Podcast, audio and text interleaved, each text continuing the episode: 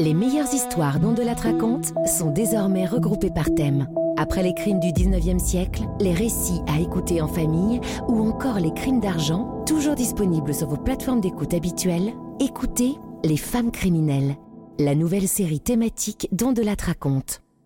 On de la raconte. Christophe Ondelat. Voici une enquête criminelle de 2013, le meurtre d'Héloïse Bagnolini dans le Vaucluse.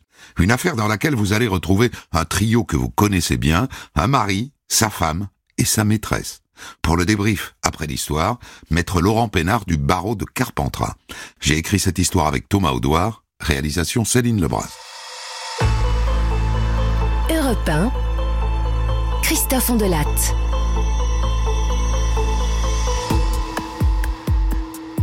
Le 11 octobre 2013, dans la matinée, Alain, qui habite à Aubignan dans le Vaucluse, reçoit un étrange message de sa compagne Héloïse. Très étrange.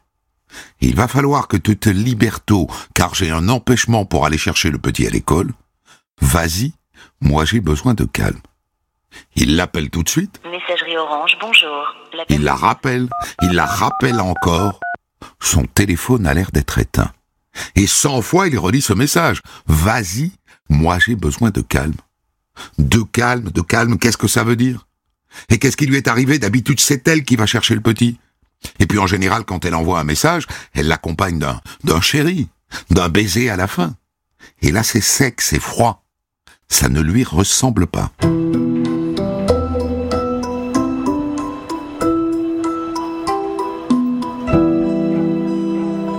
Alain rentre chez eux. La maison est normalement fermée à clé et l'alarme est enclenchée. En revanche, l'imposé, y a son sac à main. Il fait le tour des placards. Tiens, il manque deux valises. Et là, carrément très inquiet, il décide d'appeler sa belle-mère, Sophie, la mère d'Héloïse, en se disant, pourvu qu'elle soit chez elle. Sophie? C'est Alain à l'appareil. Dites-moi, vous avez des nouvelles d'Héloïse? Non? Non, parce que moi je suis très inquiet. Elle n'est pas à la maison, sa voiture est pas là, et puis j'ai l'impression qu'elle a quitté le domicile. Oui, elle est partie avec deux valises. Et ce matin, elle m'a envoyé un drôle de message. La mère, à son tour, essaye d'appeler Héloïse. La sœur s'y met aussi. Et elle lui laisse plusieurs messages. En vain.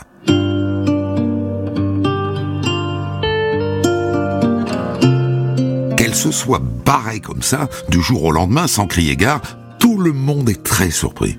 Elle avait l'air heureuse, épanouie, avec Alain et leur petit garçon de trois ans. D'autant que lui dit qu'ils ne se sont pas disputés. Et puis à côté de ça, il y a son sac à main qui est là. Et ça, ça n'est pas le signe de quelqu'un qui se barre. Enfin, une femme qui plaque son compagnon prend son sac à main. Et puis il y a le gamin. Elle ne serait pas partie sans son gamin. Tout ça est très inquiétant. Et donc le soir même, Alain va voir les gendarmes. Et dès le lendemain, une enquête est ouverte pour disparition inquiétante. Et les gendarmes viennent tout de suite sur place, chez Alain et Héloïse. Et ils demandent à faire le tour de la maison. Et dans la salle de bain, on dirait qu'il y a eu une bagarre, non, ici? Non? Le pommeau de douche, voilà. Il était cassé ce matin, monsieur, quand, quand vous avez pris votre douche? Ah ben non. Et là, les tics entrent en action avec leur fameux Blue Star, ce liquide qu'on pulvérise et qui révèle les taches de sang. Oh Regarde-moi ça Il y a du sang, là On voit qu'on a tenté de le nettoyer, mais il y a du sang.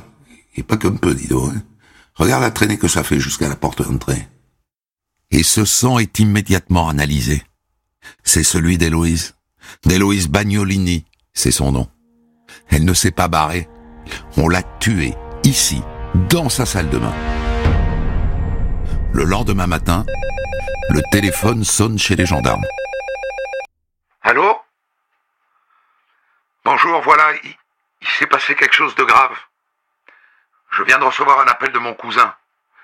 Sa fille est arrivée chez lui ce matin. Elle, elle a dit qu'elle avait fait une grosse bêtise. Elle a dit j'ai tué une femme. Les gendarmes font tout de suite le lien avec la disparition d'Héloïse Pagnolini. Dites-moi, monsieur, vous, vous pouvez nous donner le nom de cette jeune fille qui aurait tué une femme, dites-vous? Oui, bien sûr. Oui, elle s'appelle Jessie. Jessie Travaglini. Notez que la scène n'est pas banale. Les gendarmes viennent à peine de découvrir que la disparition d'Héloïse Bagnolini était en fait un meurtre, et le lendemain, on leur livre un coupable. En l'occurrence, une coupable.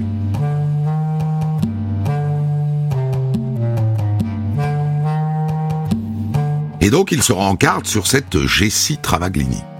Ils apprennent qu'elle a 27 ans, qu'elle travaille chez Liebig, le fabricant de soupe industrielle, où elle est en charge des ressources humaines. Et surtout que c'est une très jolie fille.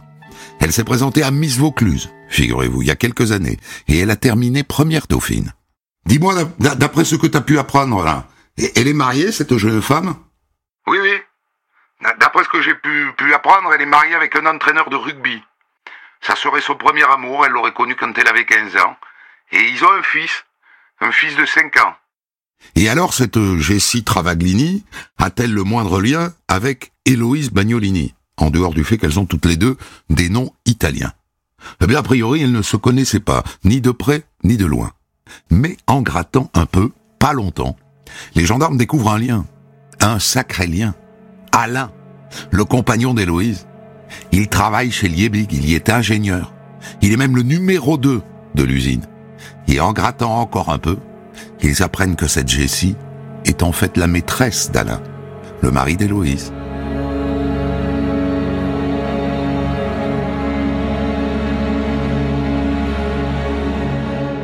Ils sont amants depuis plus de trois ans. Toute l'usine est au courant. Cette pétroleuse de Jessie a emballé le numéro 2 de la boîte.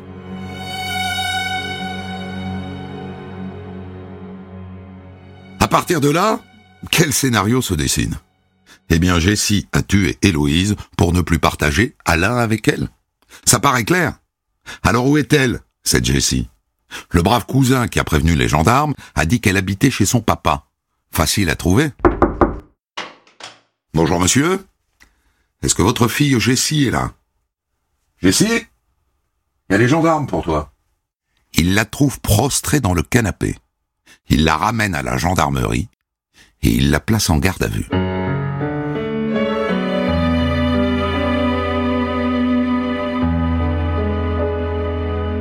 Pas facile d'interroger Jessie Travaglini. Elle pleurniche tout le temps. Mais entre deux sanglots, elle finit par lâcher. Oui, c'est moi qui ai tué Louise Bagnolini. Bien. Maintenant, il faut nous dire ce que vous avez fait du corps, madame. Il est dans sa voiture. Dans le coffre de sa voiture. Je l'ai garé pas très loin de chez eux, dans, leur lotissement.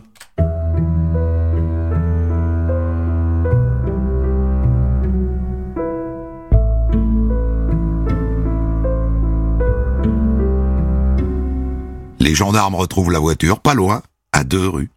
Et effectivement, le corps d'Héloïse est là, recroquevillé dans le coffre. Vous n'étiez pas heureuse dans votre couple, mademoiselle mon, mari, vous savez, je le connais depuis que j'ai 15 ans. Oui, il aime la bière, le, rugby, le, poker. J'ai eu besoin d'aller voir ailleurs, de, de trouver du piment, quoi. Et maintenant, on veut savoir comment ça s'est passé, forcément. C'est Héloïse qui m'a fait venir chez elle. Dans la nuit, à deux heures du matin, elle m'a envoyé un SMS qui disait Salut, c'est Héloïse, je, suis au courant pour ta relation avec Alain. Si t'as du cœur comme moi de protéger ta famille, je te propose qu'on en discute à la maison ce vendredi à partir de 10h30. Quand on a commencé à discuter, elle m'a dit qu'elle savait qu'Alain l'a trompé avec moi. Elle voulait savoir depuis combien de temps ça durait. Je, je lui ai dit la vérité, trois ans et demi. Je lui ai dit que ça avait commencé le lendemain de jour où elle avait annoncé à Alain qu'elle était enceinte, quoi. Et là, Jessie dit qu'à ce moment précis, Héloïse a perdu son sang-froid, qu'elle serait devenue violente. J'ai voulu me réfugier dans la salle de bain, elle m'a rattrapé. Et, puis on a commencé à se battre. À ce moment, elle, m'a fait tomber. Je, me suis cogné la tête contre la baignoire. J'étais à moitié assommé, quoi. J'ai juste voulu me défendre. Mais comment vous vous êtes défendu, madame? Et bien, je, me suis mis à califourchon sur elle. Et je l'ai étranglée. Avec la serviette. Je, je voulais juste que ça s'arrête. J'ai pas voulu la tuer. Je regrette. Elle dit qu'elle a réalisé qu'elle l'avait tuée en voyant du sang sortir de ses narines. À ce moment-là, elle a pris son pouls. Elle s'est aperçue qu'elle ne respirait plus.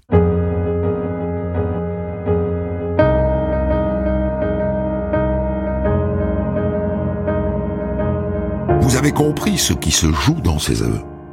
Jessie Travaglini laisse entendre que c'est de la légitime défense, qu'elle n'a fait que se défendre, se protéger. Comment est-ce que ça se passe, madame, après, quand vous constatez que euh, madame Bagnolini est morte? J'étais complètement paniqué. Et là, j'ai eu l'idée de faire croire à, à son départ volontaire. C'est- pour ça que j'ai pris des valises, que j'ai mis ses affaires dedans. Et après, j'ai mis le corps dans le coffre. Et je suis allé garer la voiture pas loin devant un pavillon qui, qui me paraissait vide, quoi. À partir de maintenant, c'est tout l'enjeu de l'enquête qui commence. Est-ce que c'est de la légitime défense ou pas? Ou au contraire, est-ce que Jessie est venue chez Héloïse pour la tuer? Parce que selon le scénario retenu, ça n'est pas la même limonade. Si on retient la légitime défense, elle peut s'en sortir avec 8 ans, 10 ans. Mais si c'est un assassinat planifié, c'est possiblement perpète.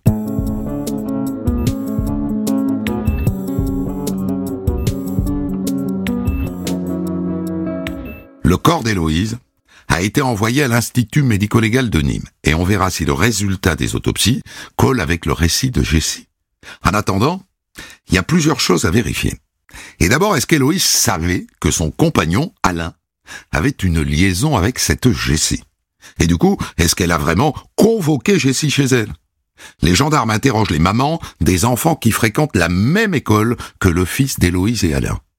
Ah mais moi j'ai remarqué que ce matin-là, elle était, comment dire, plus, plus apprêtée, je dirais, que d'habitude. Elle était maquillée, tout ça, pomponnée, vous voyez, et bien coiffée, quoi. Beaucoup plus que d'habitude. Moi, je me suis dit qu'elle avait un rendez-vous. Donc, un point pour Jessie. Héloïse s'est mis sur son 31 pour affronter sa rivale. Ça sent le traquenard. Et puis il y a le SMS qu'Héloïse adresse à Alain le jour même. Je vous le relis. Il va falloir que tu te libères tôt, car j'ai un empêchement pour aller chercher le petit à l'école. Vas-y, moi j'ai besoin de calme. Est-ce que derrière ce j'ai besoin de calme, il ne faut pas lire j'ai découvert ton petit jeu, tu me trompes, il faut que je me calme Peut-être, mais pas sûr. Parce que la sœur d'Héloïse raconte qu'avec Alain, il parlait de se marier et d'avoir un deuxième enfant. Autrement dit, elle n'était pas au courant. Elle ne savait pas que son mec avait une maîtresse. Elle n'avait aucune raison de convoquer Jessie et de lui sauter sur le poil. D'autant que la sœur ajoute De toute façon, vous savez, Héloïse c'était plutôt la fille qui fuyait les conflits. Hein. C'était pas du tout le genre à aller à l'affrontement. c'était pas son caractère du tout. Et ça, entre nous, tout son entourage le dit. Héloïse était douce, pas du tout le profil à se battre. Tout porte à croire que Jessie Travaglini dit n'importe quoi quand elle décrit Héloïse comme une furie qui a failli la tuer.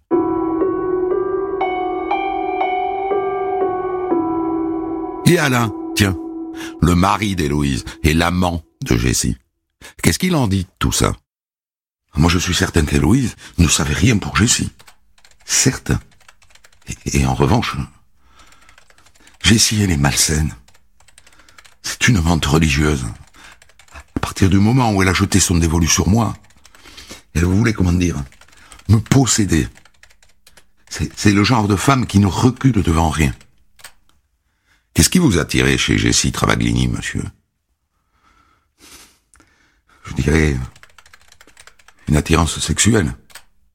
Et là, sur son téléphone, il montre aux gendarmes des photos d'elle en lingerie, des photos qu'elle n'arrêtait pas de lui envoyer. J'ai pas trouvé la force, quoi. J'ai pas trouvé la force de lui résister, mais à chaque fois que je rentrais chez moi, c'est vrai que ça a duré trois ans, mais à chaque fois que je la voyais, je me disais, c'est la dernière fois. Ça, ça peut pas continuer comme ça.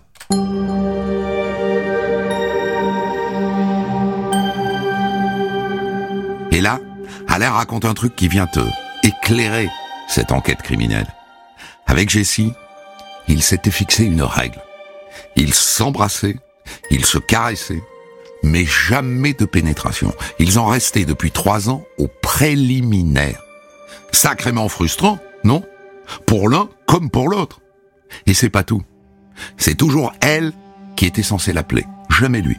Et ça ne se passait jamais chez l'un ou chez l'autre. Ça se passait dans la voiture ou à l'hôtel. Et ils ne passaient jamais la nuit ensemble. Et après le rendez-vous, chacun rentrait chez soi. Dites-moi, monsieur, Jessie Travaglini accepté ces règles contraignantes? Non. Non, elle ne les supportait pas. Elle devenait agressive, elle me harcelait. Pour vous dire à quel point, récemment on est parti une semaine au ski avec euh, Héloïse et notre fils. Eh bien, elle a réservé dans la même station de ski que nous. J'en pouvais plus. Et très peu de temps avant la mort d'Héloïse, j'ai décidé d'arrêter avec elle. Je lui ai dit que je voulais me faire muter et déménager pour plus avoir à la croiser. Et comment a réagi Madame Travaglini quand vous lui avez annoncé ça, monsieur? Elle m'a dit, euh, maintenant ça va vous paraître euh, lumineux, hein Elle m'a dit, maintenant je sais ce qui me reste à faire. Tuer Héloïse, par exemple?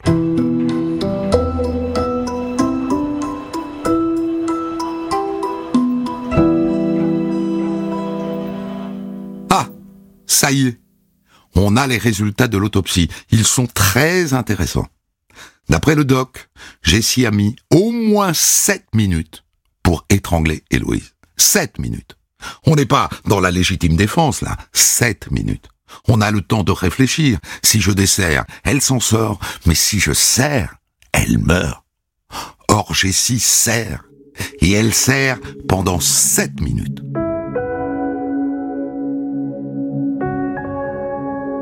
Autre chose. Les gendarmes ont examiné les portables d'Héloïse et de Jessie. Jessie a dit qu'Héloïse lui a envoyé un SMS la nuit, l'assommant de venir chez elle pour régler leur compte. Eh bien, ce SMS n'existe pas. Il n'a jamais existé. On ne le trouve pas. Jessie Travaglini a menti sur ce point aussi. Et puis, il faut que vous sachiez que les gendarmes, bien sûr, ont perquisitionné chez Jessie Travaglini. Et savez-vous ce qu'ils ont trouvé? Ils ont trouvé l'emballage d'un pistolet taser. Vous savez, ce genre de pistolet qui envoie des impulsions électriques qui paralysent l'adversaire. Elle est allée l'acheter à l'autre bout du département. Elle a donc fait des préparatifs. Ça sent la préméditation.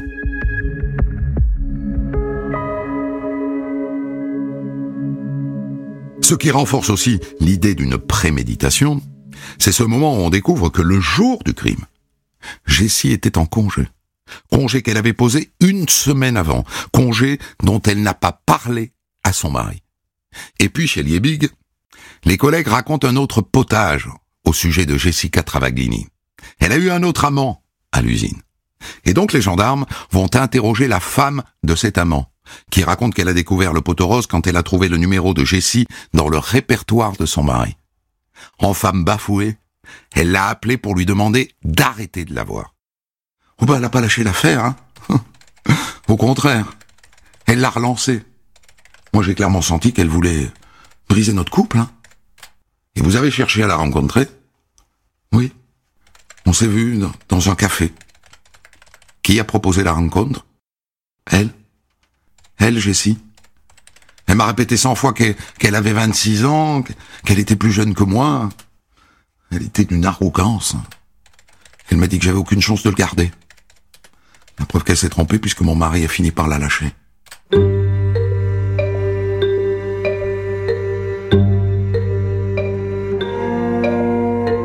Oui, je sais ce que vous vous dites. Toutes les maîtresses amoureuses ne sont pas des meurtrières. Et à fouiller comme ça dans l'intimité de Jessie Travaglini, l'enquête se perd un peu. Mais enfin, reconnaissez que petit à petit se trace un portrait. Le portrait d'une femme manipulatrice, prédatrice avec les hommes. Une femme que l'impossibilité de posséder ses amants rend folle.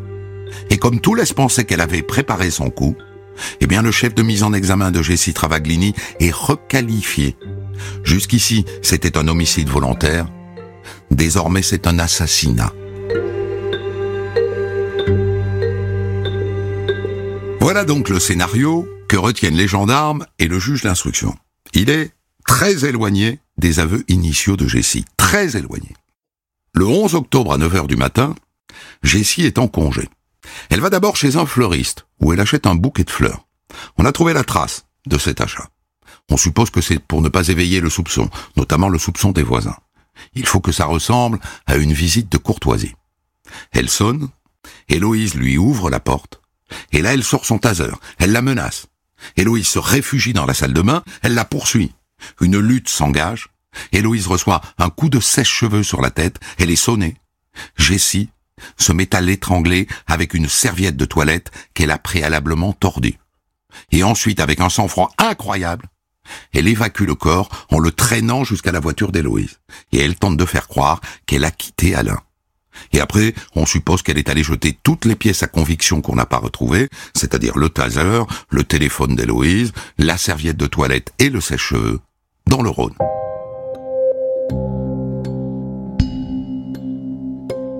Et dans l'art de la dissimulation, la suite est assez amusante, puisque dans la bagarre, Jessie a reçu des coups. Elle a un nion sur la figure. Et ça va se voir. Et donc on va la soupçonner. Et là, elle a une idée. Elle a rendez-vous avec une amie. Elle arrive à ce rendez-vous avec le bouquet de fleurs qui lui cache le visage. Et là, d'un coup, elle tombe. Enfin, elle fait semblant de tomber. Oh, c'est ballot, je me suis blessé le visage. Sa copine y croit tellement qu'elle l'emmène aux urgences. Machiavélique. Cette femme est machiavélique. Mais le lendemain matin, elle va voir son père pour tout lui avouer.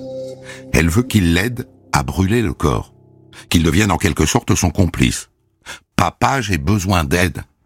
Le père refuse. Il appelle son cousin, il lui raconte tout, et le cousin prévient les gendarmes.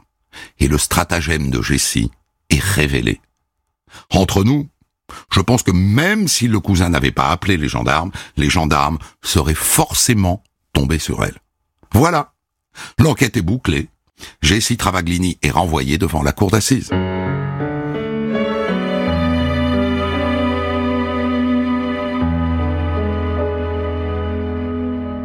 Le procès s'ouvre le 1er février 2016, c'est-à-dire trois ans après le meurtre, devant la cour d'assises du Vaucluse, en Avignon. Pour assassinat, Jessie en cours perpétuité. Mais raisonnablement, dans le cadre d'une passion amoureuse, elle peut espérer moins. Mais pour ça, il faudrait au moins qu'elle se comporte bien devant la cour d'assises. Or, elle est terriblement arrogante, méprisante. Au point qu'elle fixe les yeux dans les yeux la mère d'Héloïse. Celle-ci est tellement mal à l'aise qu'à un moment elle doit changer de place pour ne plus être dans l'axe du regard de celle qui a tué sa fille.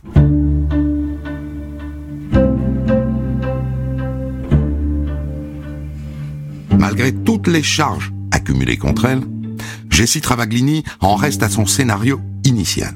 Celui de ses aveux. C'est un accident, c'est un malencontreux accident. Elle ne voulait pas la tuer, elle n'a fait que se défendre. Elle s'est sentie en danger. Et son avocat, maître Louis-Alain Lemaire, est tenu à cette ligne. Elle n'a jamais voulu donner la mort à Héloïse Bagnolini. C'est une bagarre qui a mal tourné.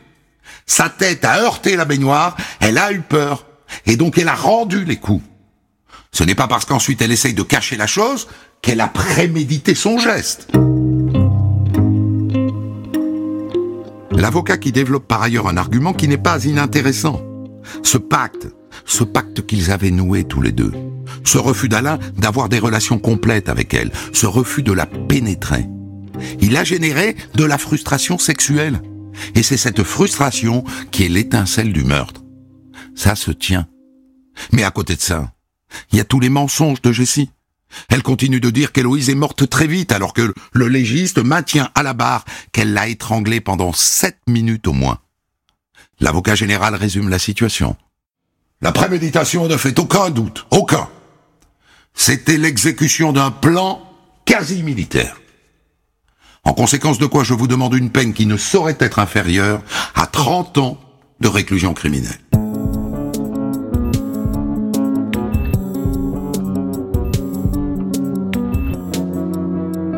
Arrive le moment du verdict.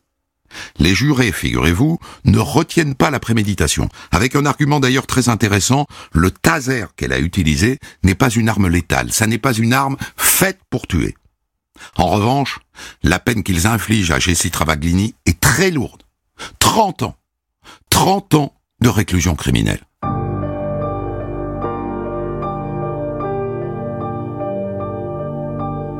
À ce prix-là, évidemment, elle n'a rien à perdre à faire appel, c'est ce qu'elle fait.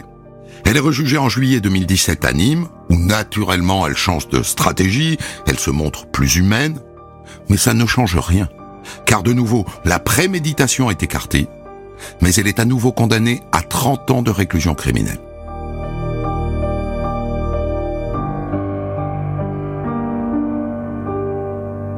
Passionnante histoire que nous allons euh, débriefer maintenant avec maître Laurent Pénard du barreau de Carpentras. Euh, vous étiez maître dans ce dossier, l'avocat de la maman d'Héloïse et, de ses demi-frères et, demi-sœurs. Alors moi je la connais pas évidemment, euh, cette Jessie, vous, vous l'avez vue pendant euh, les deux procès. Deux fois 30 ans, c'est quand même beaucoup pour un crime qu'on pourrait qualifier de passionnel. Elle a dû beaucoup jouer contre son camp pour prendre 30 ans, non? Oui, en effet, c'est beaucoup et c'est lié à sa personnalité très particulière. Je pense que rapidement on peut euh, considérer qu'elle a fait du bovarisme au sens criminel du terme, pas au sens euh, flaubertien. C'est-à-dire qu'elle est, elle est intéressée par une progression sociale. Elle veut monter dans la société. Elle a épousé un type qui est pas très intéressant. Et elle a eu, comme vous l'avez tout à l'heure rappelé, beaucoup d'amants dans l'entreprise, et notamment des gens qui étaient placés à un niveau qui n'était pas le sien elle est très ambitieuse. Elle a une ambition euh, comme ça et elle joue de ça. C'est une jolie fille, elle joue de ça. Ensuite, elle est vraiment, à mon avis, tombée amoureuse d'Alain Castel. Et en effet, comme vous l'avez dit, il y a une perversité peut-être d'Alain de, à son égard avec ce jeu que vous avez décrit et qui est un jeu dangereux. Ils ont expliqué tous les deux que euh, ils s'interdisaient une, la véritable pénétration. Mais tout ce qui n'était pas pénétration, ils l'ont fait, croyez-moi, c'est, ça a été expliqué en long, en large et en travers, dans la voiture, chez lui, une ah, fois. ils sont allés chez, chez l'un chez l'autre. Oui, oui, non, non, non, pas, pas chez elle, mais chez lui une fois, pendant que Héloïse n'était pas là. Donc ils sont allés très très loin, mais avec ce côté un peu, en effet, euh, pervers de la relation. Hmm. On va, on va revenir là-dessus tout à l'heure. Euh, est-ce qu'elle paye pas par ses 30 ans, au fond, euh, sa stratégie idiote de l'accident? Parce que il, eût été si simple de dire, il m'a frustré pendant trois ans et demi, j'étais amoureuse, totalement amoureuse de lui. Et là, c'était un crime passionnel, et ça, ça, ça valait pas 30 ans. Tout à fait. Elle aurait dû d'ailleurs aller même plus loin que ça, expliquer que euh, elle était amoureuse folle de lui, frustrée, comme vous l'avez dit, mais qu'en même temps, elle venait d'apprendre, parce que je crois que c'est important sur le, sur le plan chronologique, elle venait d'apprendre que Alain était prêt à partir dans la, en, Bretagne à un nouveau poste qu'il avait euh, envisagé, qu'il souhaitait se marier avec Héloïse, qu'il souhaitait avoir avec elle un deuxième enfant. Tout ça, elle l'a appris, on l'a su devant la cour d'assises qu'elle le savait. C'est ça qui déclenche, ce qui est sans doute un assassinat. Pour vous, le moteur est l'ambition plus que l'amour, quoi l'ambition et l'amour, les deux. Péniblement, elle a fini par dire oui, j'étais amoureuse de lui. Je crois qu'elle a, elle s'est trompée depuis le début. Elle aurait dû dire la vérité, y compris sur la préméditation. Et euh, à mon avis, les jurés auraient été sensibles à sa détresse à elle, finalement, de, de, de jeune femme, euh, victime un petit peu d'Alain Castel quelque part. Elle est, c'est vrai qu'il a, il, il, en a profité et que sans doute euh, il a joué un jeu très dangereux avec elle. Comment est-ce que vous expliquez que son, son propre avocat n'ait pas réussi à lui faire entendre raison? Parce que, enfin, je suppose qu'il lui a suggéré de changer de stratégie, de reconnaître la préparation et de jouer euh, la passion amoureuse. Elle n'a pas voulu, manifestement. Alors, je ne suis pas dans le sein des saints, mais j'imagine si j'avais été à la place des avocats excellents d'ailleurs qu'elle a eu. Oui, voilà, son, son avocat. En première instance et devant la cour, ils ont dû essayer, mais elle est, elle a un côté buté, elle a un côté braqué. Et on l'a bien vu en première instance, c'est devant la cour, elle, elle, lâche pas de l'est. On l'a qualifiée d'intelligente, je pense qu'elle n'est pas très intelligente. Hmm. Elle est braquée. Son mari, euh, il apparaît à un moment donné, il vient témoigner devant la cour d'assises, euh, l'entraîneur de rugby, là. Il vient, il vient, c'est quelqu'un de falot on voit bien ce qui s'est passé quand, quand on, on, a l'habitude de ce genre de scène. On voit qu'elle était ambitieuse et qu'elle s'est trompée avec ce garçon euh, sympathique, mais sympathique, mais d'un niveau plutôt moyen. Hein. Hmm. Elle avait 15 ans. Rugby, rugby, bière euh, hmm. et poker, voilà. Hmm. on aime bien ça. oui, c'est bien, c'est sympa. Bon, c'est pas ce qui lui plaisait à elle. elle c'est une fille qui en voulait, hein, ça c'est sûr. Hein. Avant de parler de la préméditation, euh, tout de même un, personnage central dans cette histoire, même s'il n'est pas dans le box, c'est Alain, le mari d'Héloïse. J'imagine que votre cliente, la, la mère d'Héloïse, lui en voulait beaucoup à lui. C'est probable, mais ça s'est pas vu parce qu'il y a un autre, euh, il y a, il y a quelque chose derrière tout ça qu'il faut avoir à l'esprit, c'est qu'il y avait deux enfants. Oui. Il y a le petit garçon d'Héloïse et puis il y a aussi, bon, ça nous intéresse moins, le petit garçon que qu'avait euh, Jessie Travaglini et qu'elle a abandonné dans son, son assassinat ou son meurtre. Mais ce petit garçon d'Alain Castel et d'Héloïse Bagnolini, la maman d'Héloïse, elle a essayé de garder quand même des relations convenables avec Alain Castel pour pouvoir continuer à voir le petit garçon. Et c'est ce qui se passe actuellement et c'est pour ça que les choses se sont passées assez soft devant les cours d'assises. Hmm. Alors, reparlons, on en a dit un mot tout à l'heure, mais reparlons de ce code de conduite là qu'ils avaient mis en place. Il y a un truc, que j'arrive pas à le qualifier, mais, mais vous qui les avez vus, vous allez peut-être pouvoir m'aider. Enfin, comment un type qui manifestement a une forte attirance sexuelle pour Jessie, euh, lui impose-t-il un code de conduite qui ne prévoit pas de pénétration? Et comment elle, qui euh, manifestement est euh, assez délurée sur le plan sexuel, accepte ça? Il y a deux thèses. Ou bien c'est une perversité, c'est-à-dire que il joue avec elle, un jeu très dangereux, ou bien, euh, plus simplement, lui, il croit dans sa petite tête, et l'argument est assez idiot de sa part, que, le fait qu'il n'y ait pas de pénétration, le fait qu'il n'y ait pas de pénétration ne fait pas l'adultère. Mmh. Voilà. Mais je sais pas, j'ai pas su, on n'a pas pu déterminer comment il fallait faire un choix. Moi, je pense que cette affaire est très sexuée. Oui. Elle, elle était très sexuée. On a trouvé dans le tiroir de son bureau, euh, dans l'entreprise où elle travaillait, un godemiché, des, des petites culottes affriolantes, etc. Donc c'est quelqu'un qui qui était intéressé par la sexualité. Je pense que elle l'a rendu aussi un peu dingue. Hein. Mmh. Donc ils ont joué un jeu euh, dangereux et finalement peut-être plus de plaisir en allant pas au bout qu'en allant au bout. Lui, il voit toute sa vie euh, sexuelle étalée à la cour d'assises, euh, Alain. Il faut penser toujours à ça, c'est-à-dire que lui, il n'a tué personne, hein, et on découvre que ce type, ce qu'il a dû faire euh, marrer tout le monde autour, hein, est capable pendant trois ans de jouer à touche pipi, comme on dit, sans jamais aller plus loin. Oui, c'est assez horrible, mais ça c'est la cour d'assises. Le, le, tiroir de Jessie aussi, c'est difficile tout ça. Hein. Je sais bien qu'elle était accusée, mais on creuse dans la vie des gens de part et d'autre et on étale tout en public des choses qui sont euh, peut-être dans cette affaire-là intéressantes, mais pas toujours. C'est assez machiavélique de sa part que d'organiser cette frustration sexuelle, qui peut être un jeu, hein, une perversité comme vous dites, mais, mais il y a un côté machiavélique, c'est-à-dire il n'est pas dénué de machiavélisme. Je sais pas. Est-ce que c'est n'est pas aussi une augmentation du plaisir? Mmh. Le fait de ne pas aller au bout, est-ce que c'est pas ça qui fait le, la, la qualité de leur relation sexuelle mmh. Possible. Hypothèse. Alors La, préméditation maintenant. Donc elle n'a pas été retenue par les jurés dans les motivations euh, du euh, verdict, euh, un argument assez étonnant. Le taser n'est pas une arme létale, et comme elle vient avec un taser, c'est qu'elle n'a pas l'intention de tuer. Bon, c'est une interprétation. non, mais c'est alors là derrière tout ça, il y a une perversité des juges qui ont répondu à la perversité de de Jessie Travaglini. Oui, parce que en fait, la, en fait, la préméditation, la préméditation est liée euh, il y a euh, la perruque euh, parce qu'elle est pas, elle a acheté une perruque. Ah, du moins, il y a un témoin. On ne sait pas si elle a acheté une perruque, mais il y a un témoin qui décrit une femme avec ce qui lui paraît à elle, à lui, pardon, le témoin, une perruque, parce que c'était très blond, et on sait qu'elle était blonde, Jessie, mais pas à ce point-là. Donc on a sans doute une perruque, on a le taser, on a des serflex. Elle avait dans son coffre des serflex qui ont servi à attacher les bras d'Héloïse Bagnolini. Il y avait sans doute une écharpe. On ne peut pas croire, personne n'a cru qu'elle avait étranglé Héloïse avec une serviette torsadée ou pas. Il faut une force herculéenne pour étrangler quelqu'un avec une serviette. Elle avait autre chose, une corde, une écharpe, quelque chose qui permet plus facilement d'étrangler. Mmh. Bref, elle vient avec son petit matériel, y compris le taser, qui n'est pas une arme létale, mais qui lui permettait d'immobiliser quelques instants Héloïse Bagnolini. Donc la préméditation, elle y était. Mais pourquoi est-ce qu'elle n'a pas été retenue? C'est un jeu pervers. C'est qu'il faut savoir qu'il y a un couac euh, législatif depuis la, suppression de la peine de mort en 1981. C'est-à-dire qu'en matière d'assassinat, On peut parfaitement évidemment condamner à perpétuité, on peut mettre 30, on peut mettre moins, 25, 28, 22, 20, etc. En matière de meurtre, non, il y a un couac. C'est ou 30 et il y a un trou, c'est ou 30 ou 20. Il n'y a pas 25. Donc à mon avis, il n'y a, a, rien entre les deux. À mon avis, les, les magistrats, les, les, deux présidentes qui connaissent bien les, la question, ont dû se dire il vaut mieux qu'on abandonne l'assassinat pour éviter que les jurés aient envie de descendre vers 28, 25, etc. Ce qui aurait été, à mon avis, un peu plus justifié, un peu, ça aurait un peu mieux collé.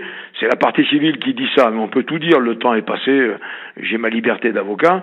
Et je pense que c'est l'explication de ces deux fois 30 ans, enfin 30 ans en première instance et 30 ans devant la Cour. Perversité des magistrats, mais ils ont été eux aussi victimes de la, la, la mauvaise foi de cette euh, Jessie Travaglini qui n'a pas joué le jeu avec eux.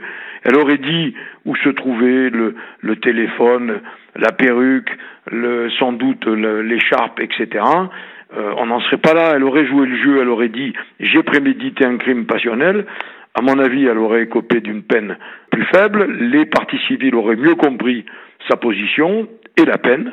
Et là, on a un résultat qui est assez bizarre, mais qui est lié à son attitude à elle. Hmm.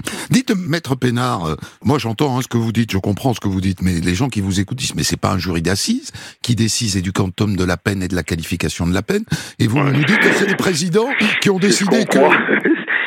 Monsieur Ondelat, vous avez, vous êtes non mais moi je suis pas tombé Vous êtes là depuis trop longtemps pour euh, pour savoir que c'est pas tout à fait ça. C'est-à-dire que, en effet, actuellement, c'est vrai que c'est en train de devenir vrai parce que les jurés sont jeunes qu'ils sont enseignés, qu'ils sont informés et qu'ils se laissent pas faire. Mais bon, euh, les présidents ont un gros poids et les juges professionnels ont un grand poids dans la, la solution. Et puis, il est probable que les jurés n'ont pas eu envie de lui faire de cadeaux. Qu'est-ce que vous voulez Elle a tué une jeune femme, mère de famille, avec un enfant de trois ans. C'est impardonnable cette affaire. Et en plus, elle, ment.